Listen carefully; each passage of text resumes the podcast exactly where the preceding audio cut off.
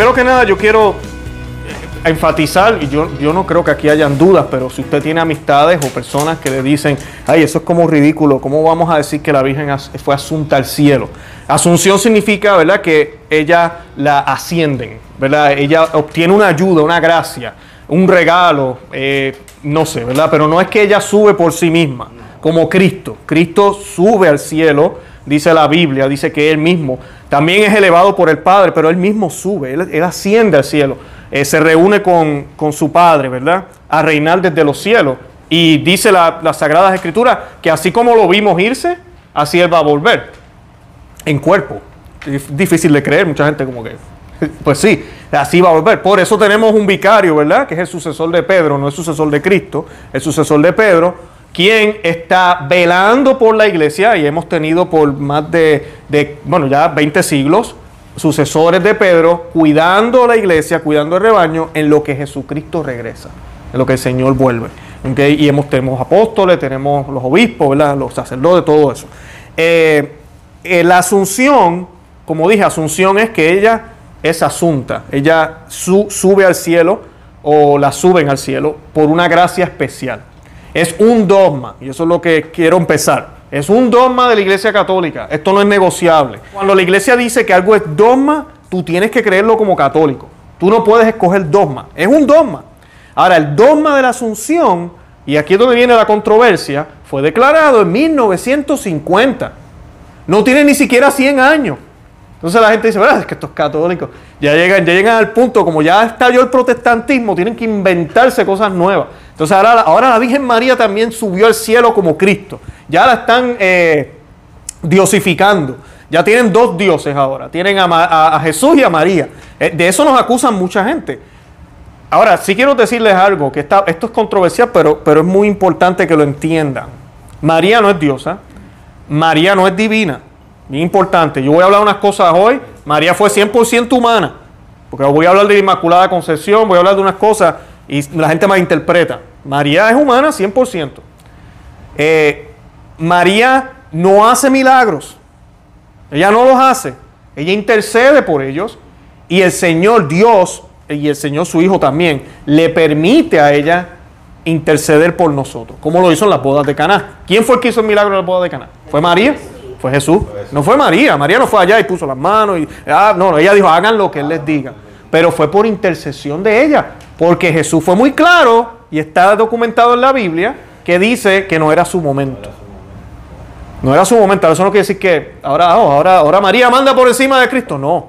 Pero eso muestra que el gran amor que él le tiene a su mamá en términos humanos, porque Jesús también fue humano y tuvo sentimientos también humanos. Él tenía dos voluntades, no se nos olvide eso.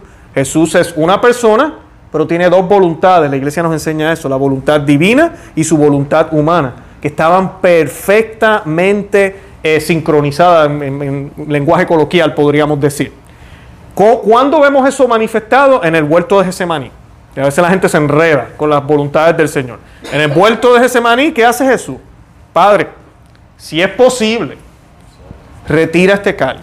Si es posible pero que se haga tu voluntad. O sea que sigue perfectamente en acorde con su voluntad divina, que es la misma de Dios Padre, porque nosotros creemos en un Dios trino, un solo Dios, Padre, Hijo y Espíritu Santo. Así que la voluntad de Dios es la voluntad de Dios. María hizo esa petición. María tiene un lugar privilegiado, no se les olviden esto. Después está la Trinidad y después de la Trinidad, ¿quién está? María. Y después vienen los ángeles. Hasta ese punto ya María ha llegado. ¿Por qué? porque dentro del vientre de María estuvo la Trinidad entera. Y muchos me dirán, ¿qué? Dios Padre dentro del vientre de María. No, fue Jesús. Sí, es cierto, humanamente fue Jesús, ¿verdad? Es Jesús solamente, en términos materiales. Pero en la divinidad que siempre estuvo en Jesús, porque esa divinidad de Jesús no vino de adolescente, o Jesús se vino a dar cuenta a los 13 años. Hmm, oye, yo creo que yo soy Dios. Déjame, déjame empezar a hacer algo, ¿verdad? Déjame esperar a que José se muera y me voy y hago lo que tengo que hacer. No. Él siempre lo supo. Siempre. Porque Dios, a mí, ¿en qué cabeza cabe, verdad? Pensar que no, ¿verdad? Pero han habido esas herejías. Esos han sido errores que, que hubieron, y inclusive posiblemente hasta los hay dentro de la iglesia todavía. Esa divinidad también estuvo siempre en Jesús. O sea que sí podemos decir que la Trinidad estuvo en el vientre de María. En ese sentido, porque está contenida en la persona de Jesús. Es por eso que le llamamos a María como madre de qué? De la iglesia. Pero madre de Dios. Y ese título es otro título controversial. Madre de Dios. No, no, madre de Jesús. Pero Jesús es Dios. pero tú no puedes decir madre de Dios porque Dios estaba antes que ella. Sí es cierto, Dios estaba antes que ella. Más Jesús estaba antes que ella. Los tres siempre han estado. Siempre han estado, siempre han existido. Ellos estaban antes que ella. Y sí es cierto, Jesús se hace persona en un momento específico en la historia de la humanidad.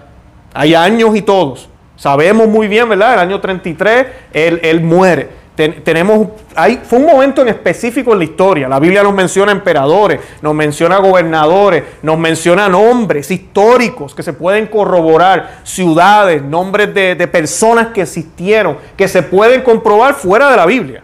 Tú puedes comprobar, oh sí, eso pasó. Y ahorita mismo en este siglo, 20, en este año o siglo 2021, mm, hasta los ateos, nadie puede negar que Jesús sí existió. O sea, la evidencia es, bastante, no es solo la Biblia. O sea, que eso no hay, no hay debate en eso. El problema es decir que Jesús es Dios. Ahí sí ese es el problema. O decir que, ¿verdad? Todo lo que nosotros pensamos de Él, que no era solamente un maestro. Entonces María es madre de Dios por la misma razón. Porque en Jesús está contenido la Trinidad. O sea que si yo digo que María es madre de Jesús, pero no madre de Dios, entonces estoy contradiciendo el dogma de la Santísima Trinidad. Por eso la iglesia, ya para el tercer siglo en Éfeso, se reúnen y declaran el dogma de María, Madre de Dios. Pero realmente era una victoria no para María, sino para la Trinidad. Porque en ese mismo concilio es cuando se empieza a definir y a indagar quién realmente fue el Hijo de Dios. O sea, era hombre, no era hombre, era Dios, no era Dios, eh, era como dos cosas. Ahí se define con claridad. O sea que cada vez que meditamos en María, entendemos más a Jesús. Por eso es que a mí me gusta hablar de María. Porque mientras más yo indago y trato de, entender ese misterio de la Madre de Dios, de, la Santísima Virgen María, más conozco a mi Jesús, a nuestro Señor, y más nos enamoramos del Señor. Eso es lo bonito. Y eso no lo podemos perder. Lo hemos perdido en el catolicismo un poco. Estamos como que a veces nos avergonzamos a hablar de María. Y María es uno de los pilares, está Pablo y, Pedro de la iglesia, pero María es ese, es, si no hubiese sido por el sí de María, no hubiésemos sido salvados. Y se oye fuerte, muchos dicen, no, pero fue la cruz. Sí, pero si María no hubiese dicho el sí, el Salvador, el único Salvador, que es Cristo, no hubiese venido. No hubiese venido. Y el tema de hoy de la Asunción tiene que ver muchísimo con eso. Ahora es dogma, es dogma. Y el dogma de la, de la Asunción, que esta parte la quiero hablar rapidito, afirma que como María era humana, María tenía que pasar de este mundo al otro. una de las confusiones que a veces hay entre católicos es que María no murió. María sí murió. Ahora, la muerte de María no fue la muerte como la de nosotros, porque la muerte de María no fue consecuencia del pecado.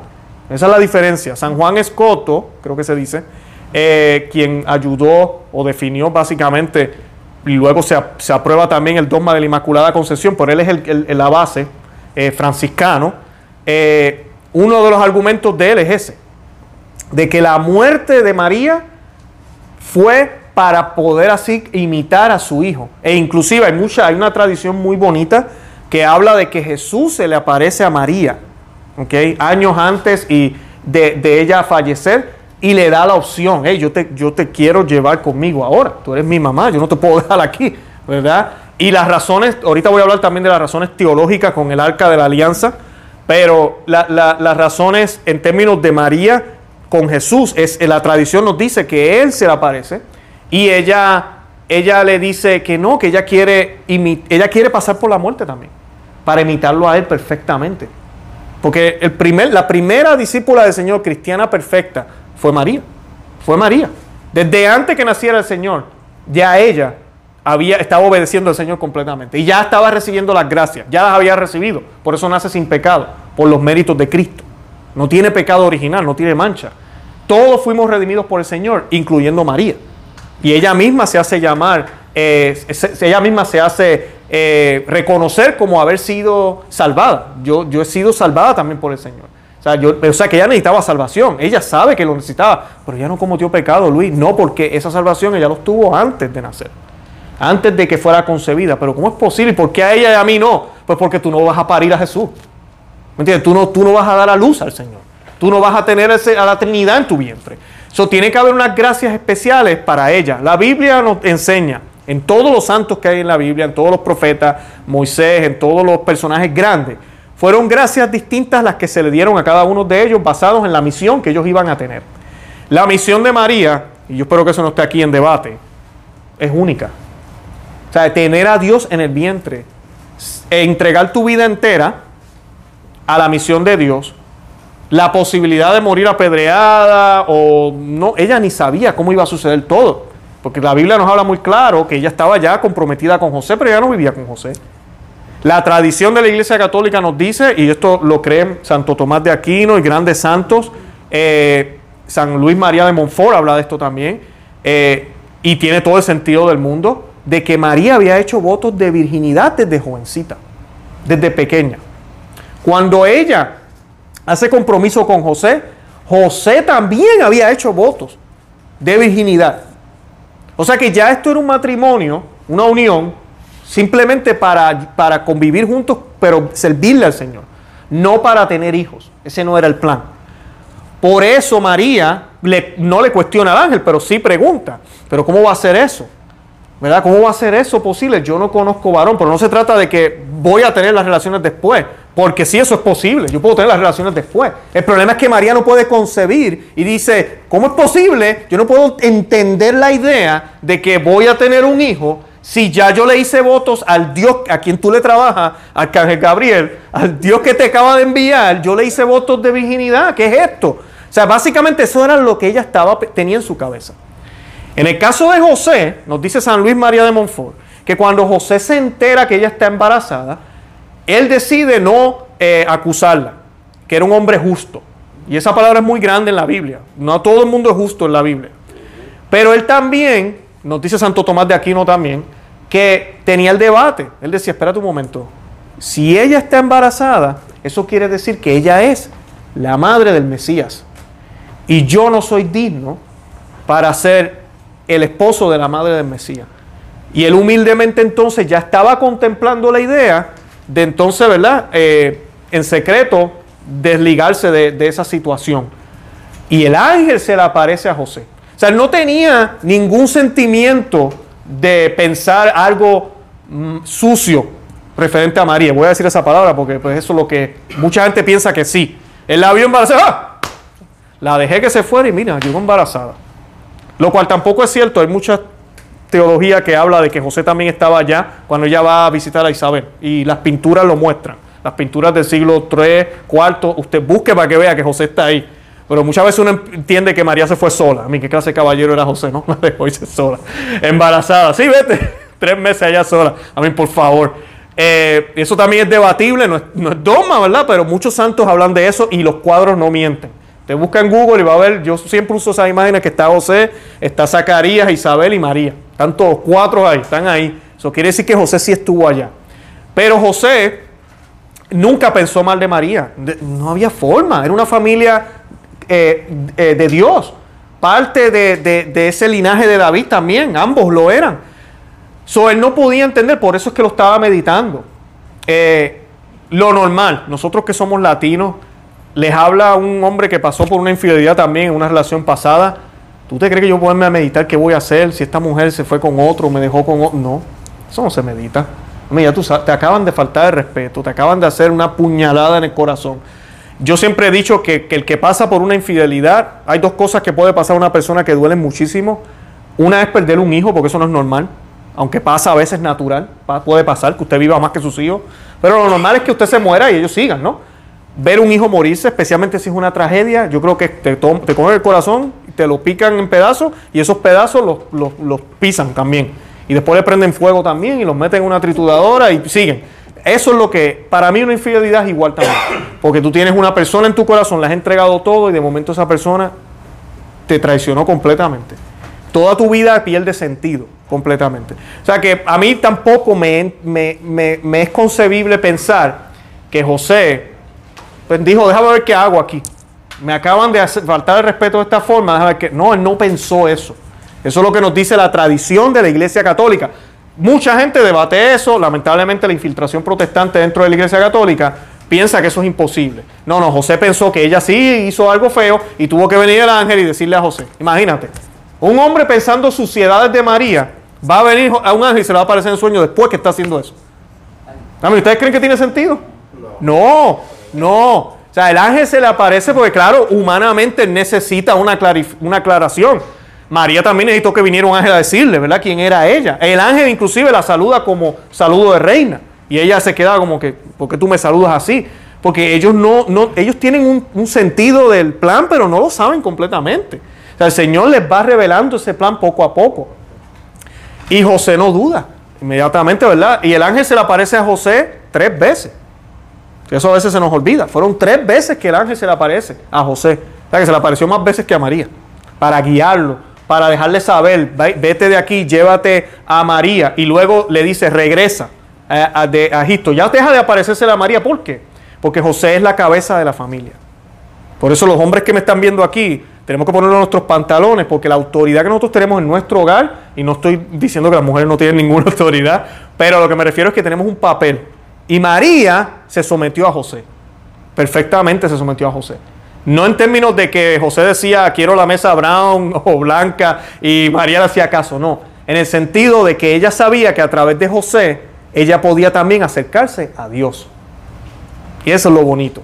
Entonces, José, a través del servicio que le daba a María, dispuesto inclusive a dar la vida por María, por eso San Pablo dice que el esposo tiene que ser como Jesús, quien dio la vida por su iglesia, su esposa, así también nosotros los hombres, José estuvo dispuesto a dar la vida por José, por Jesús y por María. José era ese guardián. Por eso esa imagen de terror de los demonios ahorita se está haciendo muy popular, porque eh, eso es lo que es José. Inclusive José, declarado por la iglesia, es que es el custodio de la iglesia. Es el protector de la iglesia católica. ¿Por qué? Porque esa fue su misión. Esa fue su misión, proteger a María y proteger a Jesús. Esa fue su misión. Y eso fue lo que él lo hizo perfectamente, perfectamente. Eh, San, Juan Pablo II dijo lo siguiente sobre el dogma para los que tal vez piensen que María no murió. Él dijo, el dogma de la Asunción afirma que el cuerpo de María fue glorificado después de su muerte. Así lo dijo Juan Pablo II. En efecto, mientras para los demás hombres la resurrección de los cuerpos tendrá lugar al fin del mundo, para María la glorificación de su cuerpo se anticipó por singular privilegio. Y lo bonito que me gusta de esto, de verlo de esa manera, es que San Juan Escoto decía lo mismo también sobre la, Inmaculada Concepción, que a veces la gente malinterpreta. La Inmaculada Concepción en el momento en que Jesús se hace presente en el vientre de María. No, nada que ver. La Inmaculada Concepción es la concepción de María. Eso es lo que estamos celebrando. La Inmaculada Concepción es esa concepción inmaculada, perfecta, que fue igualita que la de Adán y Eva. Adán y Eva no tenían ningún pecado cuando fueron eh, creados. So, María es humana y ella es concebida y sin pecado original. Sin pecado original. De dos seres humanos también, pero sin pecado original. Por singular gracia. ¿Cuál gracia obtuvo ella? Pues la gracia de las gracias. La madre de las gracias. Ser la madre de la gracia en vida. Ser la madre de la verdad en vida, que es Jesús. Por eso es que las gracias que se le conceden a ella son extraordinariamente exageradas para la mente que nosotros tenemos. Y parece que estamos, estamos casi diosificándola. Pero no, es que contuvo a Dios en su vientre. Pues obviamente los beneficios que va a obtener ella van a ser casi divinos. No en su ser, pero lo que va a participar es divino completamente. Porque ella obtuvo esa gracia por la misión singular, única que ella tuvo. En la Biblia hay muchos profetas, Hemos tenido grandes sacerdotes, hemos tenido apóstoles, obispos, eh, religiosas, eh, mártires, toda esa gente, Dios le dio las gracias que necesitaban para cumplir con su misión. Pero solamente hay una madre de Dios. ¿Y saben qué? No va a haber más, solo una. Una es suficiente, una sola. O sea que las gracias de ella son solo para ella. Nadie más puede obtener esas gracias, nadie más. Y nosotros entonces debemos que glorificarnos en ella, contentarnos en ella, alabarla, no por lo que ella es, sino por lo que Dios han hecho en ella. Por eso es que ella dice, bendita me llamarán las generaciones. Uy, pero qué orgullosa María, qué patá se dio ahí. Me van a llamar aquí la, la... No, porque ella reconoce que la gloria de Dios es tan y tan grande que se hizo eh, presente en esa esclava del Señor, en esa mujer humilde, que la van a tener que llamar así porque las gracias son exageradamente grandes, son extraordinarias.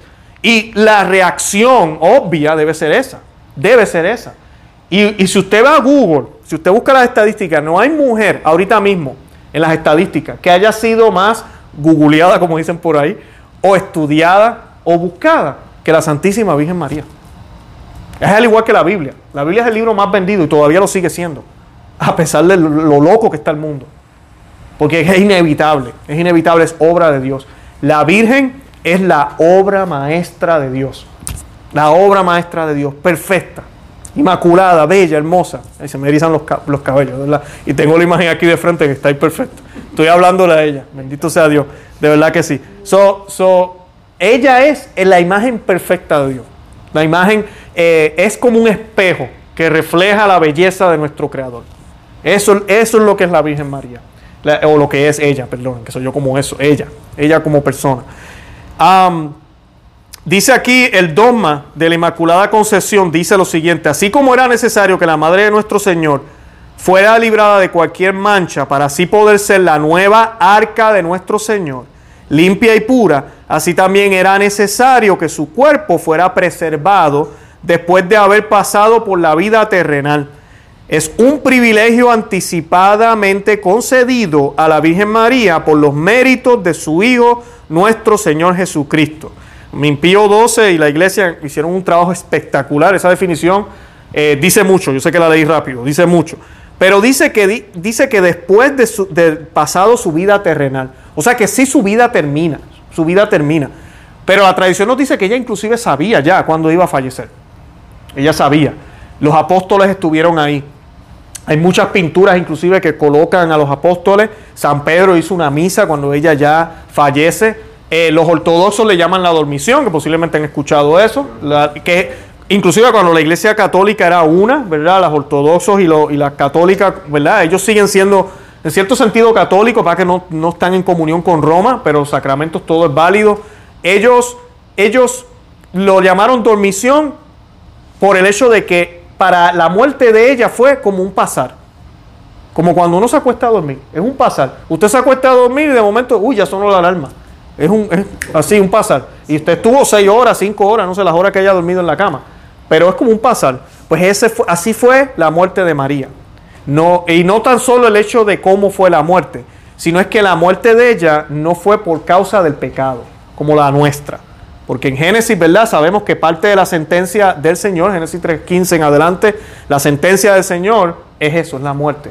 Eh, eh, es parte porque nos, nos salimos de esa comunión. Ya dejamos de ser hijos de Dios para ser criaturas del mundo. Por eso es que es bien importante que nos bauticemos. Por eso es que un niño, un bebé, la iglesia siempre lo entendió como un enemigo de Cristo. Sí, un bebé que no tiene pecado. Por eso se le hacían exorcismos en los, en los bautismos a un bebé.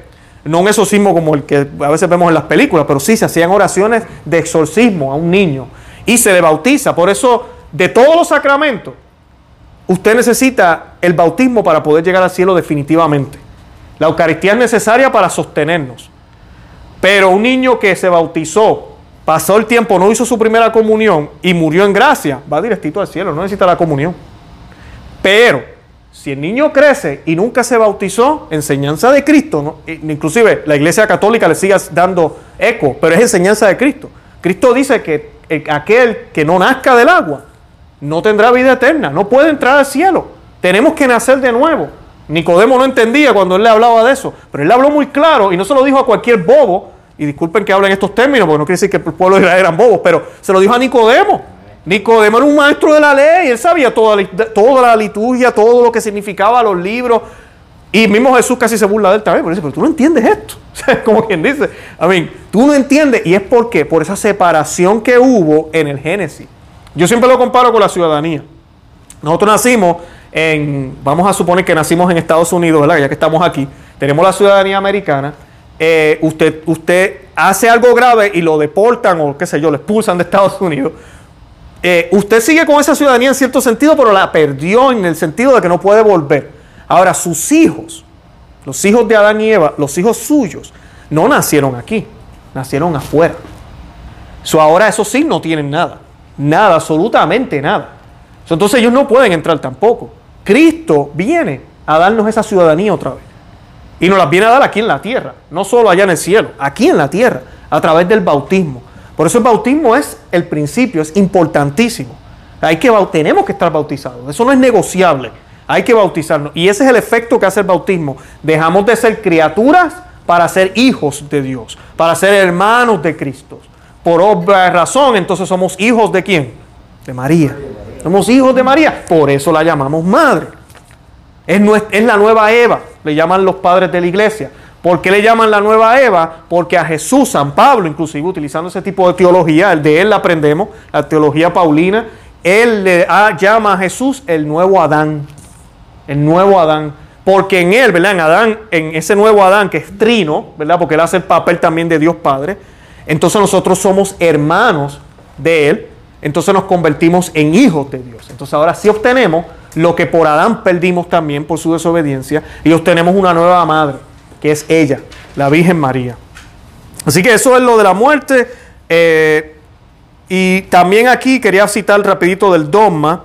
Eh, el Papa Pío XII también dijo, la Inmaculada, Madre de Dios y siempre Virgen María, terminando el curso de su vida terrenal, fue asunta en cuerpo y alma a las glorias del cielo. Ahora, el día de la, de la Asunción, cuando ustedes vayan a misa, yo me, sí, yo me traje la Biblia, a mí la Biblia no el misal, disculpen, pero voy a leer unas lecturas, porque el tema central de la Asunción la Iglesia Católica en su sabiduría, el tema central es el arca. Es el arca. O sea, eh, y uno dice, ¿what? ¿Por qué? O sea, el Evangelio es la visita de, María a su prima Santa Isabel. Pero una de las primeras de lecturas, a mí la primera, bueno, por lo menos estoy leyéndoles aquí del, misal tradicional. Eh, se lee la lectura del Apocalipsis 12. Siempre le aclaro a la gente, yo sé que esto lo han escuchado ya de muchos apologetas, bien importante. La Biblia no tenía capítulos en el pasado ni versículos. Okay? So, Apocalipsis 11, 19 comienza hablando, que yo tengo el texto aquí, vamos a leerlo de acá entonces, porque yo tengo el texto acá. Comienza hablando claramente de, del arca. Dice, entonces fue abierto el templo de Dios, el que está en el cielo. Eso es lo que vio Juan. El templo de Dios el que está en el cielo y fue vista en su templo el arca de su alianza. Y hubo relámpagos. Imagínense los relámpagos, el ruido que hace aquí cuando hay tormentas de estas en la tarde. Relámpagos y truenos y voces y terremotos y granadizadas. Entonces, una gran señal apareció en el cielo, una mujer. Así es que se lee de corrido. Normalmente la gente termina el capítulo 11, 19, entonces empieza el 12 y una gran señal apareció y se desconecta el sentido. Eh, estamos viendo un arca. El arca había desaparecido. Cualquier judío en aquella época ve esto y dice, ¿el arca? ¿El arca? Juan vio el arca. ¿Dónde está el arca? Tan preciada. El arca de la alianza. Arca que fue construida muy meticulosamente por eh, Moisés, pero Dios le dio instrucciones muy claras de cómo hacerla. Arca que tenía que ser cubierta de oro.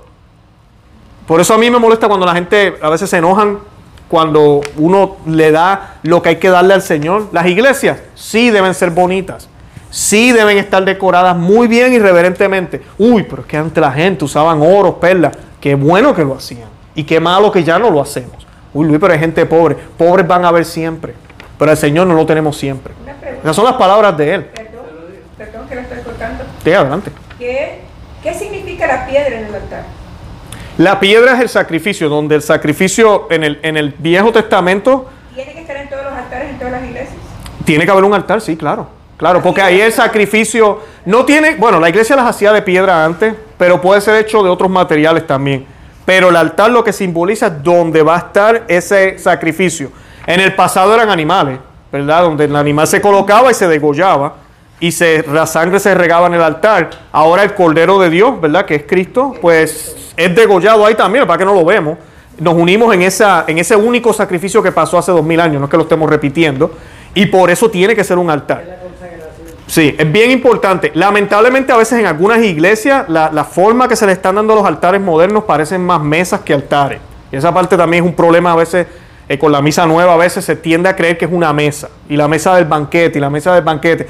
Si hay un banquete, claro que sí, es la consecuencia, es el regalo que Dios nos da. Pero realmente la misa es el sacrificio de la misa. Por eso se le llamaba mucho antes el sacrificio. Hoy en día se le da mucho énfasis al banquete, el banquete comunitario. Venimos a, al banquete comunal y sí es un beneficio, venimos a la fiesta. Entonces usualmente como la misa ahora también se hace mirando hacia el pueblo, pues tiende más uno a asociarse a la última cena. O sea, yo veo a Jesús en el medio, que es el sacerdote, los monaguillos al lado, entonces la última cena. Y el Señor, y sí, está ese significado ahí también pero realmente en el momento de la consagración es cuando el sacrificio se eleva a la cruz del Señor. Y nos unimos a esa única cruz hace dos mil años. Eso es lo que hace efectivo ese sacrificio. Y era lo que hacían los judíos en el templo.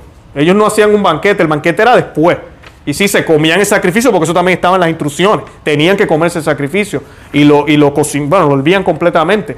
Pero eso era, eso era después. Igual que en la misa. Esto está ahí. Lo que pasa es que a veces nos tendemos a confundir. Entonces vemos la misa y pensamos solo en el banquete, solo en el banquete y nos olvidamos de que es el sacrificio de la cruz.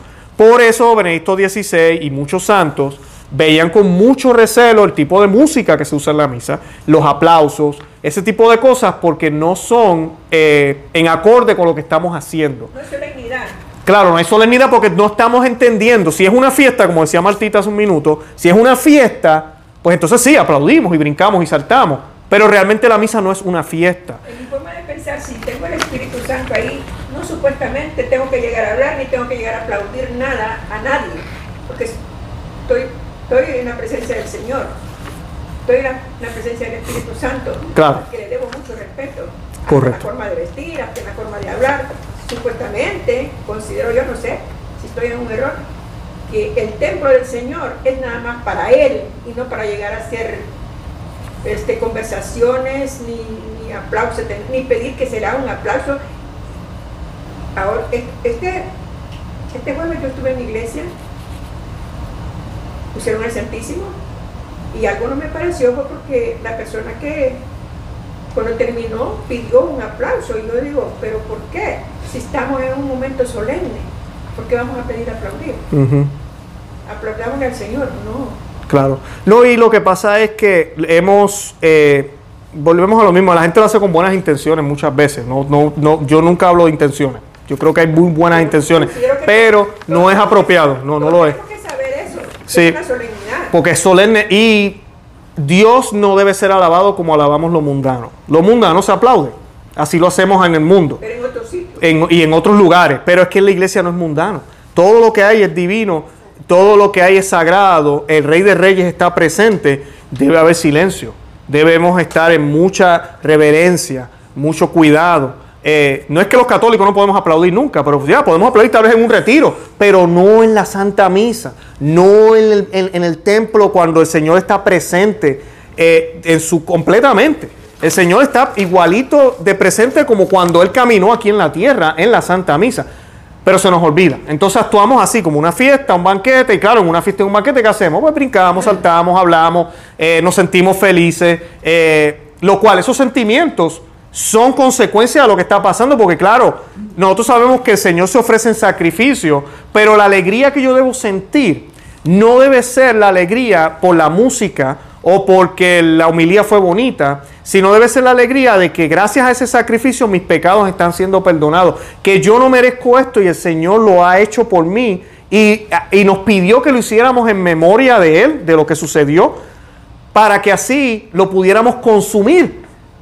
Es, esa es la alegría que yo debería tener. Ese tipo de alegría no, no, se debe, no causa que yo aplaude, brinca. Lo que causa es que yo vivo una vida de santidad. Esa debería ser el efecto. No es ahí mismo en la parroquia. Yo sí salimos sonrientes, claro, no sale llorando. Acabo de ir a la misa, a mí qué mejor lugar puedo estar. Salgo alegre, salgo contento. Pero esa alegría es una alegría de santidad, no es una alegría mundana. Agridulce, agridulce. ¿Sí? Yo diría agridulce. Agridulce porque me siento triste porque el Señor una vez más se va a entregar, porque ese sacrificio se renueva, se actualiza con la misa. Y, Claro. y- y nos tiene que doler. Y felices por otro lado, porque gracias a ese sacrificio nos vamos a salvar. Claro, claro. Volviendo al pasaje, dice, dice que luego él ve el arca, aparece esta mujer eh, misteriosa, que la iglesia siempre ha- le ha dado dos interpretaciones, las dos son correctas. Por lo que dice aquí, podemos pensar que es la Virgen María. También podemos pensar en la iglesia, que es la más que la mayoría de los padres de la iglesia miraban. ¿Por qué? Porque esta mujer está pariendo con dolor. Entonces sabemos que el, el dolor, el parto de dolor, también es consecuencia del pecado. Entonces, ¿qué pasa? María no parió con dolor. ¿ok? María, el, el- el arca fue conservado sin ningún tipo de daño. O sea que fue un parto milagroso. ¿Cómo sucedió? No sabemos. Pero fue un parto milagroso. Lamentablemente las películas protestantes que hay por ahí nos han contaminado con la idea. eh, y hay muchas que enseñan la escena y le ponen la luz y todo el mundo qué lindo y ella pariendo con dolor. No, eso es horrible.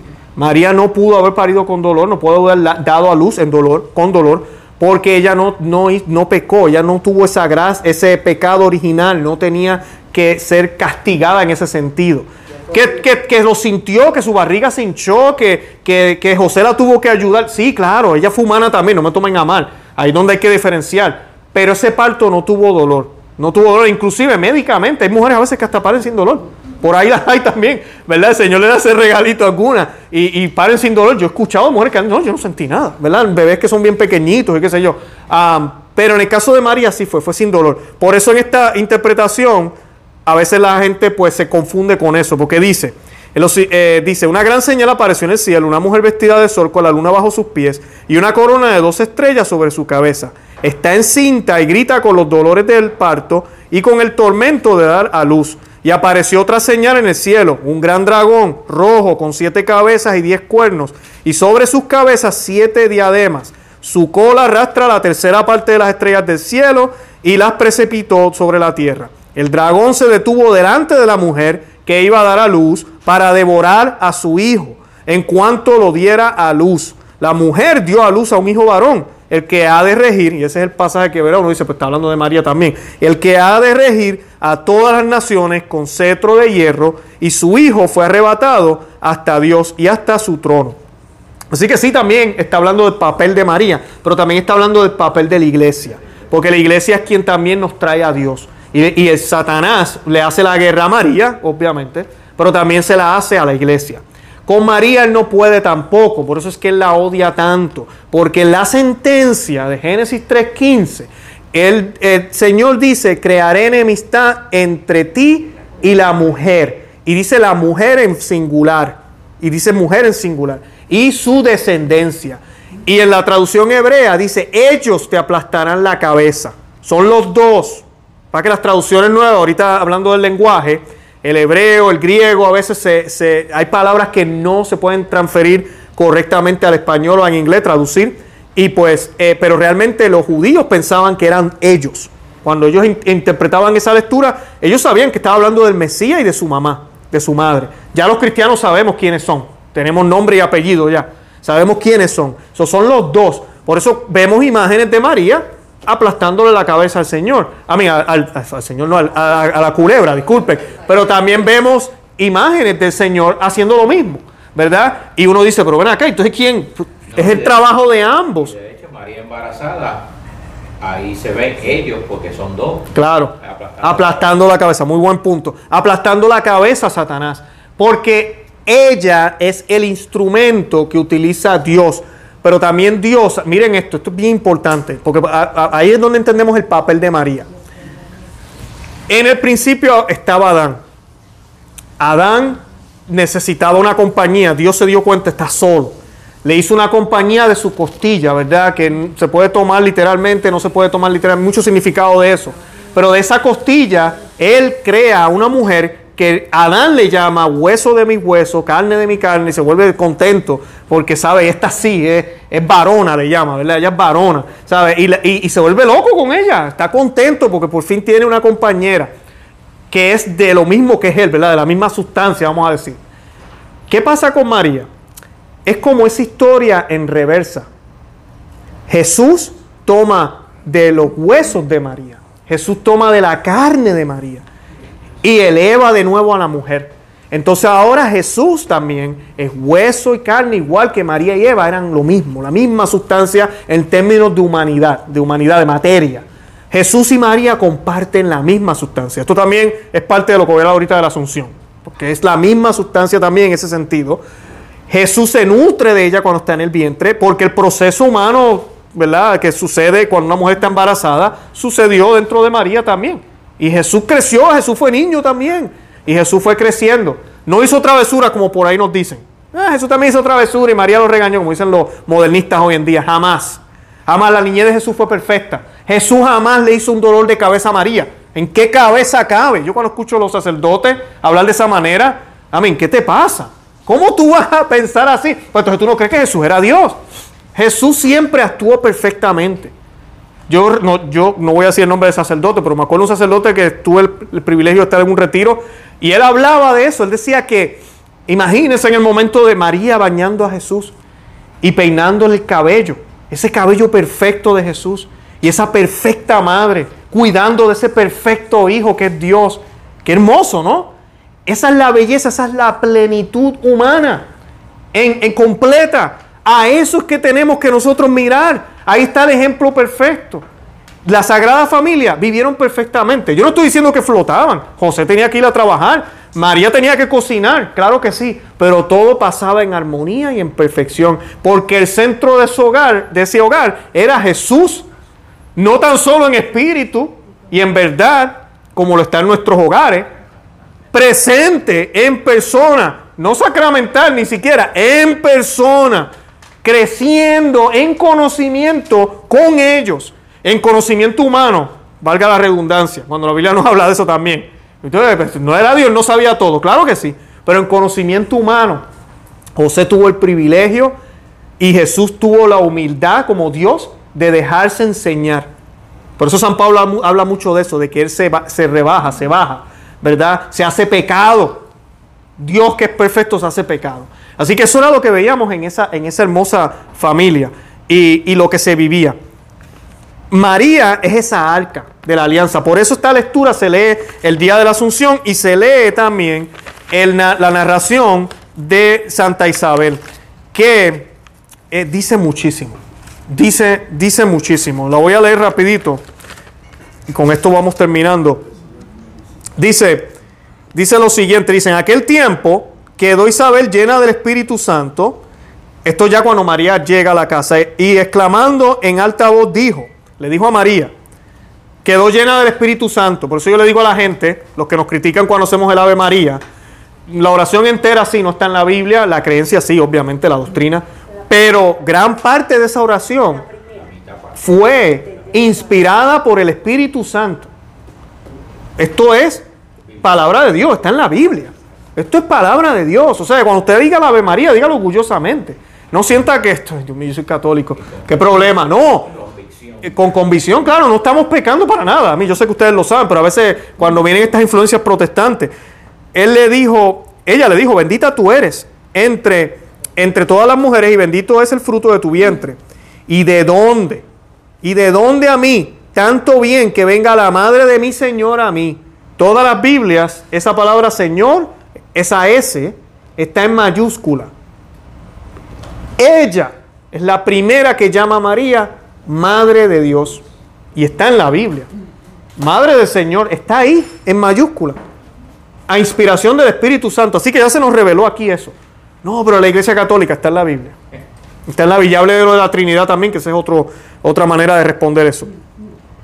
Pues lo mismo fue llegar, fue, dice, pues lo mismo fue llegar la voz de tu saludo a mis oídos, que dar salto de júbilo la criatura en mi seno. ¿Verdad? tan pronto ella escucha la voz, el niño en su vientre, que es Juan el Bautista, brinca, salta de gozo, ¿verdad? Y dice, y bienaventurada tú que has creído, porque se cumplirán las cosas que se te, han, se te han dicho de parte del Señor. Y dijo María, mi alma engrandece al Señor y mi espíritu salta de gozo al pensar en Dios Salvador mío, porque miró la humildad de su esclava. He aquí que desde ahora me llamarán bienaventurada todas las generaciones, porque ha hecho en mí cosas grandes y el que es todopoderoso y su nombre es santo y su misericordia se extiende de generación en generación sobre los que lo temen. Esas son las palabras ya de María. De María casi no se dice mucho, ¿verdad? No, no tenemos mucho. Ese es uno de los parrafitos más largos de, de las palabras de María. Pero el efecto que hace María en Isabel es el mismo efecto que ella sigue haciendo en su iglesia y sigue haciendo en nuestras vidas. Por eso la iglesia siempre la ha exaltado, porque eso es lo que hizo el Espíritu Santo en la Biblia a través de Isabel, es lo que hizo nuestro Señor Jesucristo al someterse a ella también en cierto sentido y a hacerle caso a ella cuando por ella se hizo el primer milagro, ¿verdad? Eh, que nos dice la Biblia. Al tenerla siempre presente, fue la, la primera cristiana a los pies de la cruz. Juan estuvo ahí, claro que sí, pero María es el modelo perfecto de cómo debemos celebrar la misa. Estábamos hablando de eso ahorita. ¿Cómo debemos celebrar? Imagínense a María aplaudiendo y, danzando. Eh, me salvé, nos salvamos, aquí está el sacrificio. Eh, no, ¿verdad? Sería, sería muy, muy feo. Ahora, el arca, el arca de David, ¿verdad? Esa arca de, que vemos en la Biblia, tenía un, un significado muy importante. Primero, el arca contenía, que eso yo sé que ustedes lo saben, contenía las tablas, las diez mandamientos, contenía el maná o el pan milagroso que el Señor le dio al pueblo de Israel en el desierto, que la similitud con la Eucaristía es inmensa, eran, eran blanquitas, eran como algodón, yo siempre pienso en, la, en las hostias que, que usamos hoy en día también, y tenía el la vara de Aarón, que representaba ¿verdad? el sacerdocio. Eso lo vemos en número, en la Biblia está en número 17, 23. Ahora, la madre de Jesús, contenía en su vientre, al igual que el arca, tenía la palabra, el mandato de Dios, que es Dios mismo, el verbo, el nuevo mandato, la, ley que debemos seguir es Cristo. Contenía también el pan bajado del cielo, que ese nombre no se lo damos nosotros, a Jesús él mismo se lo da. Él dice, yo soy el pan bajado del cielo. Él lo dice muy claro, inclusive la referencia es directa.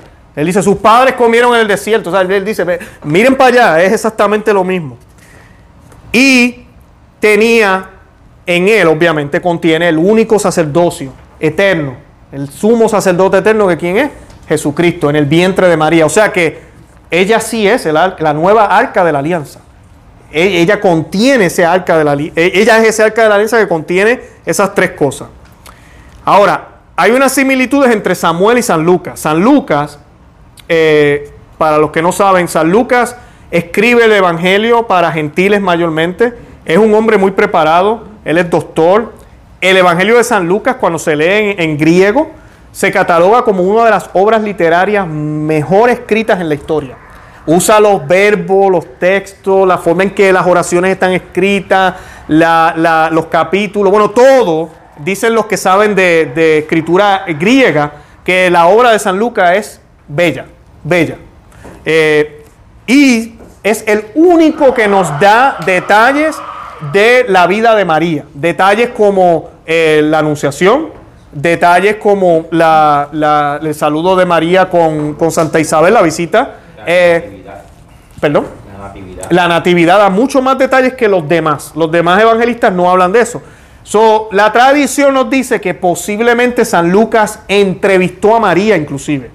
Pudo haber, pudo haber sido también que alguien le dijo, cercano a María, pero lo más probable es que la entrevistó. Porque los detalles no tan solo son una historia por encima, es que son demasiado específicos. Lo que, ella, lo que él da, e, escribe en su evangelio. Y hay unas similitudes entre la segunda de Samuel, después lo buscan en sus Biblias, si leen segunda de Samuel capítulo 6, lean todo eso, pero dice que David se levantó y partió con todo el pueblo que estaba con él a Balá de Judá para subir desde allí el arca de Dios que lleva de nombre eh, que lleva el nombre de Yahvé, que se sienta sobre los querubines. Eso está en 2 de Samuel 6.2. Lucas dice, en aquellos días se levantó María y se fue con prontitud a la región montañosa, a una ciudad de Judá. Exactamente lo mismo. Eso está en Lucas 1.39. Samuel, en 2 de Samuel 9, dice, David tuvo temor del Señor aquel día y dijo, ¿cómo podrá venir a mí el arca del Señor? Dice el rey David. Exclamó Isabel, esto es en Lucas, ¿y de dónde a mí? Que la madre de mi Señor venga a mí. Lucas 1.43. Ahí vemos demasiada similitud. Eh, segunda de Samuel 6.14. Y David danzaba con toda su fuerza delante del Señor mientras subía el arca. Eso está en segunda de Samuel 6.14. Ahorita hablando de la misa. Esta no es la liturgia. Estamos hablando de que viene en procesión. Okay, la liturgia jamás David se puso a bailar. Esa es una de las cosas que nos dicen. Ay, pero es que yo danzo como danzaba David. No, David no estaba celebrando sacrificio en el templo. ¿Está bien? Eh, yo oí también de eso de que David danzaba. Ellos podían haber danzado, pero no en el templo. No en el templo. Correcto. No en el templo, era afuera. Era afuera. Y David, aparte de su estatus que tenía con, en ese momento, eh, porque David está haciendo un papel de rey y sacerdote. ¿Está bien? Eh, en cierto sentido, ¿verdad? No era sacerdote, pero en cierto sentido. Eh, dice Lucas, y sucedió que en cuanto oyó Isabel el saludo de María, saltó de gozo el niño en su seno e Isabel quedó llena del Espíritu Santo. Otra similitud. Luego dice en Segundas de Samuel, y estuvo el arca del Señor en casa de Obed tres meses, y bendijo el Señor a Obed y a toda su casa. Segundas de Samuel 6:11. Dice Lucas 1:56. Y María permaneció con ella unos tres meses y se volvió a su casa. Después luego, Samuel dice, segunda de Samuel, metieron pues el arca de Yahvé y la pusieron en su lugar en medio de una tienda que David le había levantado y sacrificó David holocausto y ofrenda de paz delante de Yahvé.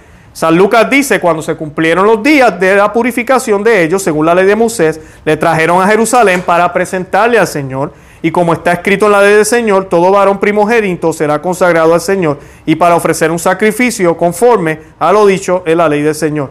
Un par de tórtolas o dos pichones. San Lucas 2, 22. O sea que San Lucas, San Lucas es judío también, a mí conoce la, la liturgia judía.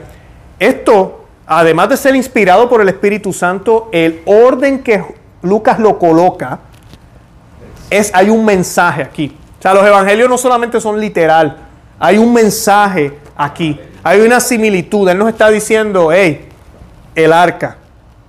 El mismo papel que tuvo el arca en el Antiguo Testamento es el papel de María, el arca de la alianza, el arca, el arca que fue protegida por Dios, el arca que Dios eh, eh, eh, iba con ella, a donde quiera que iba el pueblo de Israel, el arca que iba de frente cuando iban a la batalla en muchos casos. ¿verdad? ¿Quién va de frente en nuestra iglesia siempre? María, ¿verdad? Vamos hacia Cristo, pero María es, ¿verdad? La que siempre, ¿verdad? Vemos las parroquias, casi siempre tienen nombres marianos. Ella es esa arca que va de frente. ¿Quién es la señal que nos dice la Biblia? ¿Verdad? En Isaías 7:14 dice, yo le daré una señal. Y no dice la cruz, la cruz es la señal también, no me tomen a mal, pero dice la Biblia, una virgen dará luz. Esa es la señal, la señal del Señor una virgen dando a luz. Una virgen dando a luz. O sea que ella es la gran señal también. Que ve también Juan ahorita en el Apocalipsis que les estoy hablando. También hay un paralelo con esa profecía y San Juan. Y San Juan quiere presentarnos lo mismo. Así que los primeros cristianos ya nos están hablando del papel principal de ella. O sea, que esa arca de la alianza es sagrada, tiene la misma sustancia de Dios, porque esta arca no está hecha de oro, esta arca no está hecha por manos de hombres, aunque sea dirección del Señor, ¿verdad? Con directivas de Dios directo, sino que fue concebida sin mancha por plan de Dios, porque Él iba a hacerse hombre, o sea, ahora es Él que se va a hacer hombre, a través de ella, porque así Él lo quiso y se le dio la gana, porque Él podía hacer así, aparecerse, también lo podía hacer. Aquí no se trata de si María era necesaria o no, o si María es indispensable, o que si María no se hubiese podido, no. Aquí se trata de que así Él lo quiso.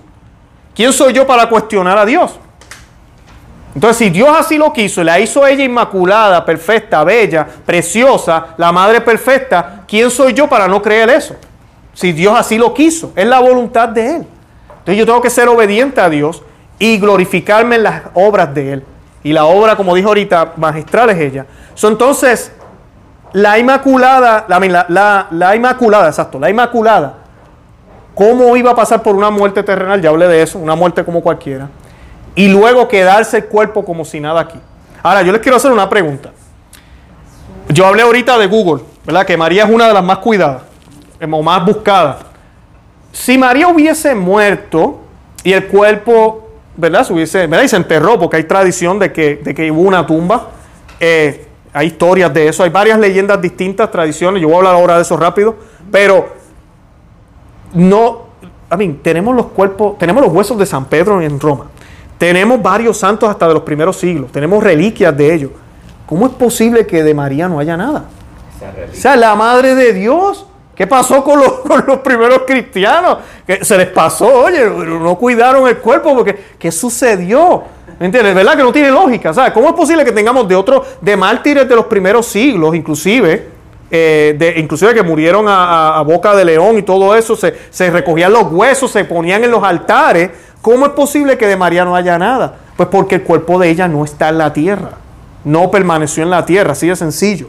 Y esa no es la razón por la cual creemos que ella se fue al cielo. Estoy hablando de aquí en términos, ¿verdad?, de, en ese sentido. Pero, pero sabemos que ella sí fue asunta al cielo por lo que yo acabo de describir ahora. Porque ella tiene la misma, a mí, el Señor contiene la misma sustancia de María material, ¿verdad? El cuerpo. ¿Cómo es posible que simplemente, ok, ya, y la desecho ahí? Además de eso, lo que hace mucho sentido fue lo que Juan Pablo II también dijo, y Pío XII, en su encíclica y en, y en el dogma. A María se le concedió la gracia anticipada por el papel principal que tiene con Cristo. O sea que el anticipo de la resurrección que nosotros vamos a tener, resurrección de cuerpo, ¿verdad? Cuando nuestros cuerpos se unan y seamos exaltados y si estamos en gracia estaremos en gloria física con Dios también, porque la gente a veces no entiende eso, piensan que el cielo es solo espiritual. No, vamos a tener cuerpo. O sea, vamos a tener cuerpo porque ahorita mismo, allá arriba, hay dos cuerpos en el cielo. Dos cuerpos. ¿Quiénes son esos dos cuerpos? Jesús y María. Están en cuerpo, en cuerpo que se puede tocar. Jesús se podía tocar cuando resucitó. Están en el cielo. Eso es un anticipo. Por eso era es conveniente que María haya sido asunta al cielo de esa forma. Eh, Tiene todo el sentido del mundo. Pero el otro punto es lo que vuelvo a Adán y Eva. Adán y Eva cayeron en el pecado juntos como pareja. Nuestro Señor en su plan de salvación y de redimir al mundo, Él tiene que darle, como dicen, rewind, ¿verdad? Eh, darle, eh, re- re- reconstruir, arreglar, porque Dios no destruye, Él podía destruirlo todo y empezar todo, pero no, Dios no destruye. Él, él, él santifica, Él arregla, no, arregla se oye feo, pero Él, él eleva, ¿verdad? Eh, y hace las cosas plenas, hace las cosas nuevas, pero Él no destruye. Y eso fue lo que tenía que hacer a través de un hombre, macho varón, ¿verdad? Hombre, Jesús. Pero ¿y entonces ¿y qué con María? ¿Qué con, con María, la mujer? ¿Verdad? La mujer, porque la mujer tiene un papel en la tierra. La mujer y el hombre no son iguales. Son seres humanos, pero no son iguales. O sea, la mujer es mujer y el hombre es hombre. Hoy en día se nos dice que somos iguales, pero eso no es cierto. No somos iguales, somos distintos. Somos, somos hijos de Dios, pero somos distintos. Mujer es mujer y hombre es hombre, así de sencillo. Compartimos la misma esencia de humanidad y juntos podemos crear. Asimismo, entre María y Jesús, ¿verdad? La gracia llega plena. Tiene que haber un hombre y tiene que haber una mujer también al final. No puede ser solo el hombre como los protestantes nos dicen. Los protestantes se empeñan, Jesús, Jesús, Jesús, Jesús. Pero ven acá, en el principio había un hombre y una mujer. Entonces por eso la redención viene de Dios, de Jesús, pero María tiene que haber una participación de una mujer también. Para que entonces María sea la nueva Eva, la nueva madre de la humanidad, y Jesús sea, en- en- siendo él Dios, el nuevo Adán. Como San Pablo lo llama de esa manera, el nuevo Adán. En la Biblia también vemos el papel de María. Muchos también tratan de pensar, ah, pero Adán y Eva, a- Eva no era la mamá de Adán, o Adán no era el papá de Eva, ¿por qué María? María es la mamá, ¿verdad? Como que hay algo raro ahí. Recuerden que Jesús es trino, primero que nada. So, María tiene tres papeles. María es hija de Dios Padre, madre de Dios Hijo y esposa del Espíritu Santo. Es las tres. Así que esa, es una.